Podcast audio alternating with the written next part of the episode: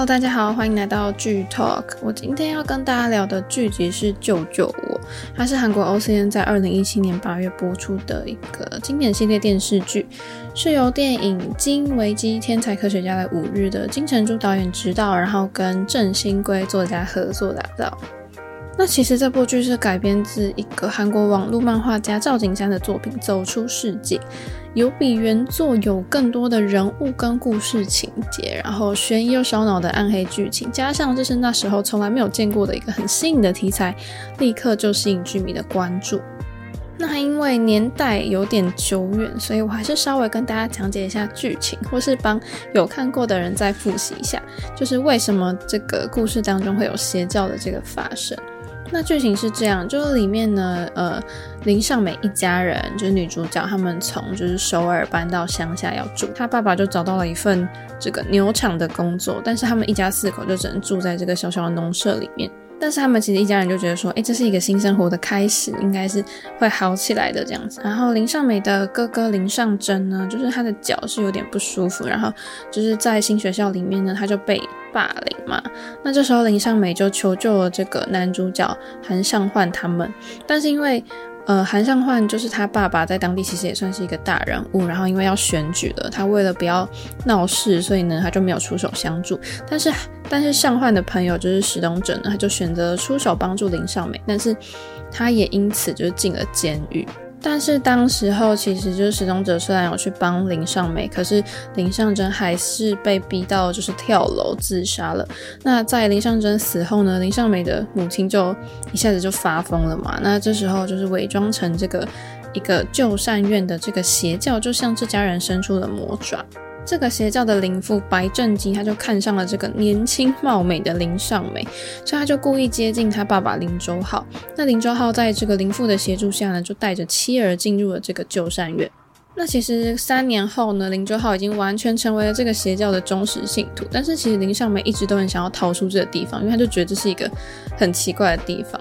那尚焕呢，也成为了大学生，然后东哲也出狱了。然后其实这三年间，林尚美一直在就是尝试逃出来，可是他一直失败。然后有一次，就是他又失败要被抓回去的路上，就他遇到了尚焕这他们这四个人。那这时候尚美在车上就轻轻的讲了“救救我”这几个字，那尚焕就刚好看到了他那个嘴型，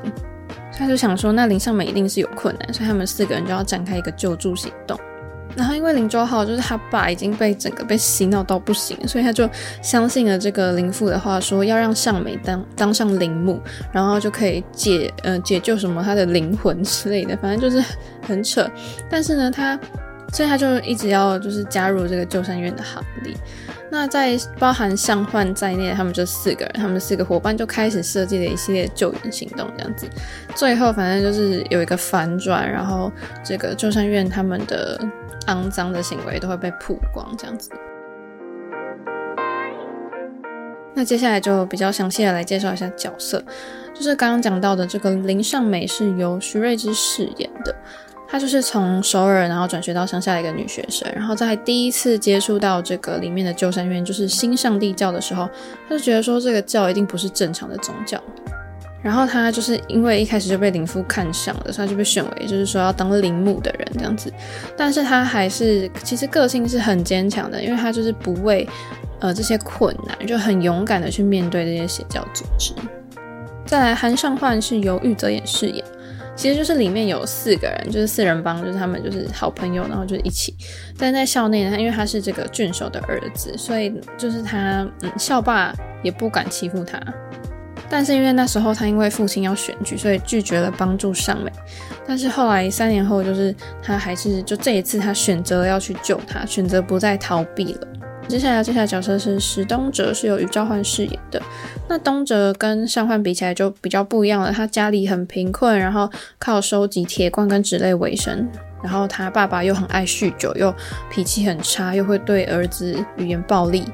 虽然他在这种一个很糟糕的环境下长大，可是他还是有着一颗很善良跟正义的心。然后因为东哲打架，他就是不靠脑袋，他就是就是强硬就对了，这种很男子汉的感觉。然后他就是路见不平绝对拔刀相助的人。然后因为那时候他去选择去帮尚美，就是救他哥哥，但是那时候他就不慎了，就是很打伤了别人，然后很严重，所以他就进了监狱。但是后来他也是跟朋友们一起去协助尚美逃出来。那再来就要介绍就是跟尚美有关的周边的角色，就是林周浩呢，尚美的爸爸是由郑海军饰演的。他当初就是因为事业失败，然后被债务压垮，所以选择离开了首尔，然后之后就陷入了这个邪恶的邪教组织当中。那尚美跟尚真的母亲就是金宝恩这个角色呢，是由尹佑善饰演的。其实我觉得这个妈妈的角色呢，我觉得某种层面上，她也展现出了一种很强韧的母爱的形象，因为她其实一开始是觉得说她没有办法守护这个家族，所以感到很身心俱疲，也很愧疚。但是他就是在他们家在碰触到了这个邪教组织的时候，其实最后在这样的情况下，即便他们被洗脑，他们被药物控制，但是他还是冒着生命危险，希望可以拯救自己的女儿。所以其实展现出来的母爱是蛮坚强的。那林尚真这个角色是由张佑善饰演的，是尚美的双胞胎哥哥。那从小他的脚其实就是有不太方便的这个症状，然后在进入这五职郡的第一天，他就被这些恶霸学生欺负。但是在这样的痛苦之下呢，就是他最后还是选择了跳楼。那再来就要稍微介绍一下这个邪教里面的角色到底是由哪些坏蛋饰演。就是这个白正基呢，他这个角色是新上帝教的教主，是由赵成夏饰演的。这个人就是还有八次的诈诈欺前科，然后从这个他有时候就会去监狱，就会去坐牢嘛。然后从监狱回到社会之后，他会创一个新的这个邪教组织，就是非常可怕。然后他就是因为看上了这个女主角的年轻，然后年轻貌美这样子，他就强迫她一定要成为领袖。接下来就是邪教组织里面有一个很重要角色，就是江恩石，那是由朴智英饰演的。他就是有点也是盲目崇拜白正基的一个狂信徒吧。然后他在里面就是负责就是执事，然后去为一些就是非法药品去控制这些人。那再来赵完泰呢，是由赵在允饰演这个角色，这个人应该大家都很熟悉啦，就是，但他演起来真的是蛮讨厌的。他也是在这个邪教里面负责去管一些金钱的部分，然后土地的部分。那下面还有个角色是洪素玲，这个呢，他其实是伪装潜入旧善院去调查实情的一个记者，就是也是钱难赚啊，就是他这个进入这个地方其实真的很危险。那这个角色是由全汝彬饰演。好，那介绍完大概的主要角色，其实可以来聊一下选角的部分。我觉得饰演女主角的徐睿知应该可以说是这部剧的大亮点啦。她在剧中这个角色就是备受折磨，然后饱受欺凌，但是她只能寻求一群陌生的青少年们来帮她。但是这么在这个地方已经这么神通广大的邪教，怎么可能轻易放过她？她就是不停被抓，然后不停的要逃出来，最后其实是靠她自己才能拯救自己。那我觉得当年徐睿知应该是二十七岁，然后她就是那个很清纯的造型，搭配她比较低沉的嗓音，其实是有一个很奇特的魅力也。就是当时好像走那个什么空灵路线嘛，当然跟现在大家可能对她比较呃是高冷魔女的这个印象是不太一样的，但是我觉得演技还是非常有看头，然后再再加上很帅的玉泽演跟禹棹焕。也算是另类偶像剧嘛，就是这个主角看起来是蛮吸引人的。然后因为这个是在韩国的地方，就是乡下发生的故事，所以里面的主角群其实都要讲那种方言。但是其中呢，我觉得就是真的玉泽演跟禹棹焕饰演的这两个角色，他们之间的互动就是很可爱又很讨喜，再加上他们又讲那种方言，就觉得很很可爱。那他们两个的互动其实也是。为这部悬疑跟惊悚剧带来一点点喘息的空间啦。那禹棹焕就是，其实之前在《永远的君主》里面，我有稍微介绍到嘛，他就是标准的很有特色的单眼皮，然后笑起来他眼睛就会眯成一条线，这样就是真的是一笑倾城啦。再加上他里面顺毛的造型，这样，而且在《救救我》里面。他完全就是就是拍一大堆武打戏，然后每个转身或是出拳啊，就是很杀气腾腾，但是又会让人家看得屏气凝神这样子。还有一幕就是在监狱里面，他跟奶奶的这个告别，我觉得让我蛮感动的。那那时候其实对禹棹焕这个人这个角色，那那时候对禹棹焕这个演员其实就留下蛮深刻的印象。再有必须讲到的一位演员就是赵丞夏，因为他把白正基这个邪教教主演得真的太恶心了，真的很可怕。他在剧中的造型就是一头白发，然后再加上他的演技，就会觉得这人看起来真的有够诡异的。然后赵丞夏其实自己也说，他其实私底下研究了很多邪教的资料，然后去摸索怎么当一个邪教教主。我只能说他真的很成功，因为他真的演得很猥琐。那其实也稍微跟大家介绍一下 OCN 这一个经典系列电视剧的，它是 OCN 他们家自己就是自家制作的这个电视剧品牌。那主题内容大部分都是。比较大胆创新的，包含犯罪啊、侦探、神秘、穿越，或是翻拍国外影集等等，或是现在已经有很多什么驱魔啊、灵异这种的。那我本人从二零一零年之后呢，就是这个 OCN 的经典系列电视剧，真的是看过非常多部了。有在关注我节目的人，应该会常常听到我说，我是一个很喜欢悬疑惊悚类型的一个剧迷嘛，所以 OCN 的悬疑作品我真的看了很多，就是不知道有没有人跟我一样，就是可以来跟我说，我真的是可以跟你大聊特聊。那我觉得 OCN 在二零一七年那一年播出的周末电视剧，其实也算是让我蛮惊艳，像是被大家所知道的这个 Voice 啊，隧道、坏家伙们。恶都市这些真的都是我的爱剧，然后这集要讲救救我，其实我也是等很久啦。虽然它有两季哦，可是我觉得不能放在一起讨论，所以之后如果有机会，我当然也会跟大家分享救救我第二季，我一样有看。那接下来跟大家聊到题材的部分，我觉得这部剧可以说是韩剧邪教题材的始祖啦，救救我那。真的讲到邪教主题，就一定不能不提这一部，真的是超经典的邪教电视剧。在《救救我》里面呢，其实刻画出了很多邪教不为人知的一面，例如利用信徒们的信任啊，然后就伸出魔爪，什么性侵他们之类的，然后还有利用人们的彷徨无助，将他们吸纳进来这个教里面。还会跟他们游说，然后就骗他们的钱，利用这些信徒们他们的信仰的不离不弃，就洗脑他们，然后巩固自己的地位。我觉得这部剧一出，在韩国社会也是引起了一阵轩然大，然后让大家更进一步认识，就是韩国这个地方其实是有这样的邪教的问题。那因为他在韩国上映的时候，真的是回响也蛮激烈的，因为不只是高潮迭起的剧情。然后也是因为编剧敢写这么多社会的阴暗面，所以除了邪教的整体面貌之外，再加上他要写到一些政府的支援或者是父母亲的默许，其实都造就了这些悲剧，都是造就这些悲剧的原因。那当然，他也没有少了校园霸凌这部分，而且他写出来这个题材其实蛮讽刺的，因为。照理来说，我们看到的政府、宗教，或是学校，或是父母亲，其实要是应该是最保护我们的。可是，竟然因为这些成，就是让自己的小孩成了受害者，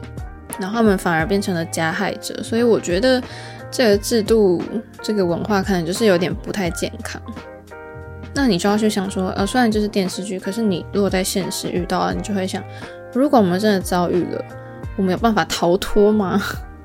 那在这部剧里面，他们其实也是写了一个是前所未见的一个很恐怖的邪教。虽然看上去邪教，但是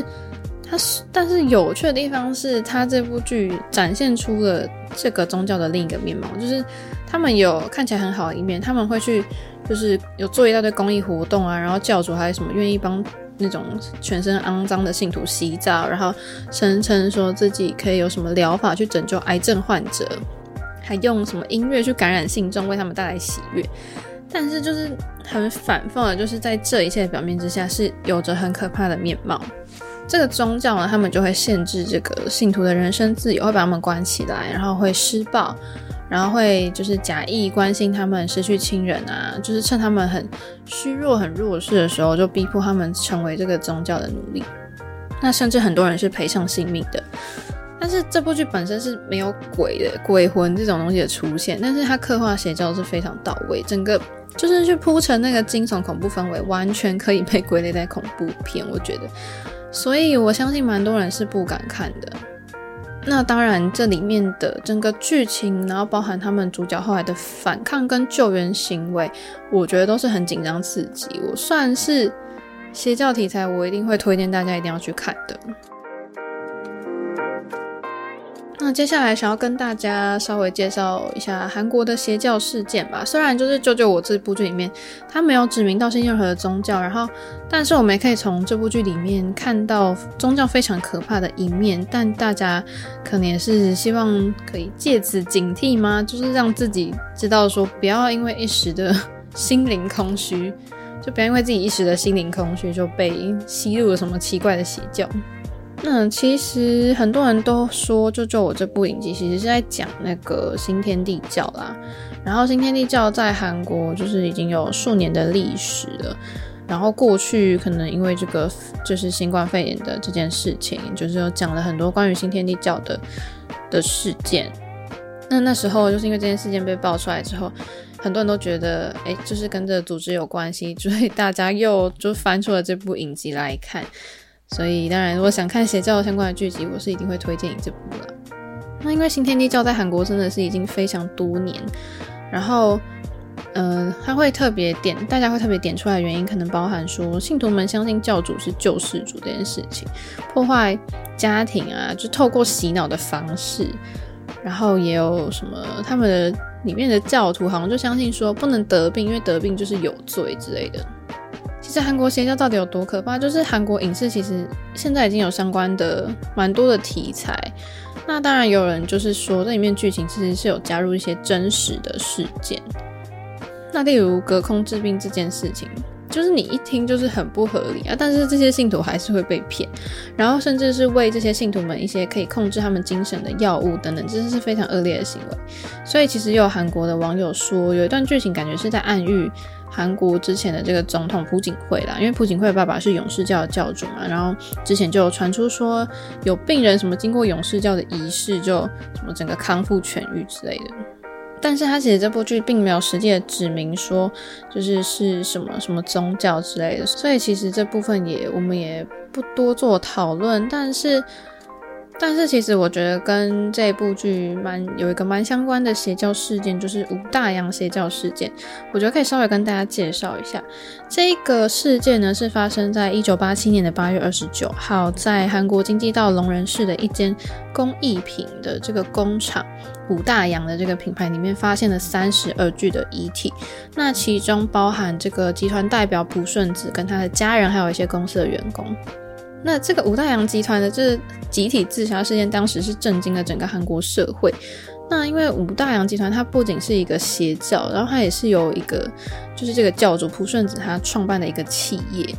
那因为这个朴顺子他会投入邪教，是因为当时在一九四七年的时候，他患了一个罕见的疾病，差点没命，但最后好像什么奇迹般的痊愈，所以他就认为说他自己得到了上帝的救赎，然后背负了启发大家的一个天命。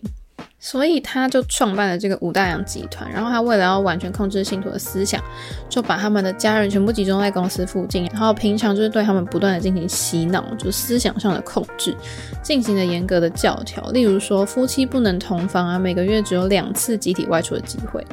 那当时候，警方其实会注意到这件事情，是因为朴顺子他有个高额的借贷，就注意到这件事情。但没想到，就是警方最后是在工厂的天花板夹层里面发现了朴顺子的尸体。但是不仅是他自己，他身旁还有三十一位就是信徒的尸体。那更诡异的是，警方还在夹层里面发现了很多怪异的字条嘛，就像是什么“只要你闭嘴就好”，然后就说什么四个人，呃，四小时前已经开始走了五个人了，这样子。就这些毛骨悚然的字，真的是没办法解释，就是不知道他究竟是用了什么样的话术，可以引诱这些信徒跟他一起自杀。那因为这个案件真的不确定是集体自杀还是会有他杀的这个的情况，所以那时候其实是蛮缺乏证据，所以这件事情到现在还是未结案件。那其实就跟就是里面呃信徒们就是最后要集体自杀这件事情。但是其实你们实际去查一些资料之后，会发现韩国的邪教事件蛮多的，就是我讲得出来应该就有五六个。那我觉得就稍微跟大家讲一下，就是是实际上真的有这些事情正在发生，以前是真的有这些事情发生啦。当然希望说现在，呃，社会可以不要有这样的悲剧发生。那我觉得编剧其实也丢了几个问题给观众啊，就其实宗教啊信仰是没有好坏的，但是，嗯，就是我这个宗教的教义是让心灵有一个寄托，就是可以让我们什么修身养性、行善布施，然后行善布施的话，这其实就是一个很正派的宗教嘛。但是如果宗教它的信仰只是包装逃避内心的一个方式，然后去伤害人，但是我觉得这样就可以就可以算是邪教了。那其实放眼我们现在的社会，就是新兴的宗教很多啊，然后不时当然也会传出一些伤害或是死亡的意外事件。但是我们要怎么去分辨或是面对？那这部戏其实提供了一些参考的方向，或者是如果变成你是里面的主角，就是你遇到有人求助的时候，你会不会伸出援手？你觉得是应该要去救他，还是觉得这是他的事情，然后他应该要自救，或者是你会立马去帮助他等等？其实《就在我》这部惊悚的悬疑剧呢，不但探讨的这个宗教，它还是有把人性跟信仰都加到里面。好，那最后其实稍微跟大家小小的讲一些拍摄手法。其实《救救我》，我觉得它的片头音乐就给我一种很宁静、平静的感觉，但是它的画面非常黑暗。然后出现的人物呢，就是他，他是定格的，你看起来像是定格，可是他好像有一点点的情绪跟动作，再加上不同场景，他又很顺畅的连接起来，整个是非常诡异，就是画面跟音乐就是营造出了非常诡谲的气氛，其实蛮像在看电影的。然后还有一些他就会拍一些什么隔空取癌细胞之类的，就是怪力乱神，但是里面教徒聚在一起祷告，或是。就是看起来很像在发疯的这个画面，我觉得，我觉得都拍的就是会让人家就是起鸡皮疙瘩，就觉得真的很恐怖。然后它里面的画面蛮多，我觉得基本上都快已经快要偏绿色，就是非常的诡异。那可能为了要符合整部剧的氛围吧，整体的色调都是冷色调、低对比度的。那其实有一个镜头让我很印象深刻是，就是在林尚美见到这个赵完泰的时候。其实画面里面呢，他是赵完泰是有点失焦的，然后是林尚美看他的视角，其实也代表了女主角对他的陌生跟恐惧。其实有这种就是小细节的镜头，可以去看出人物，然后对这个邪教里面的人，其实是一开始其实就是一个一个很恐惧的状态，所以其实这也蛮吸引我的。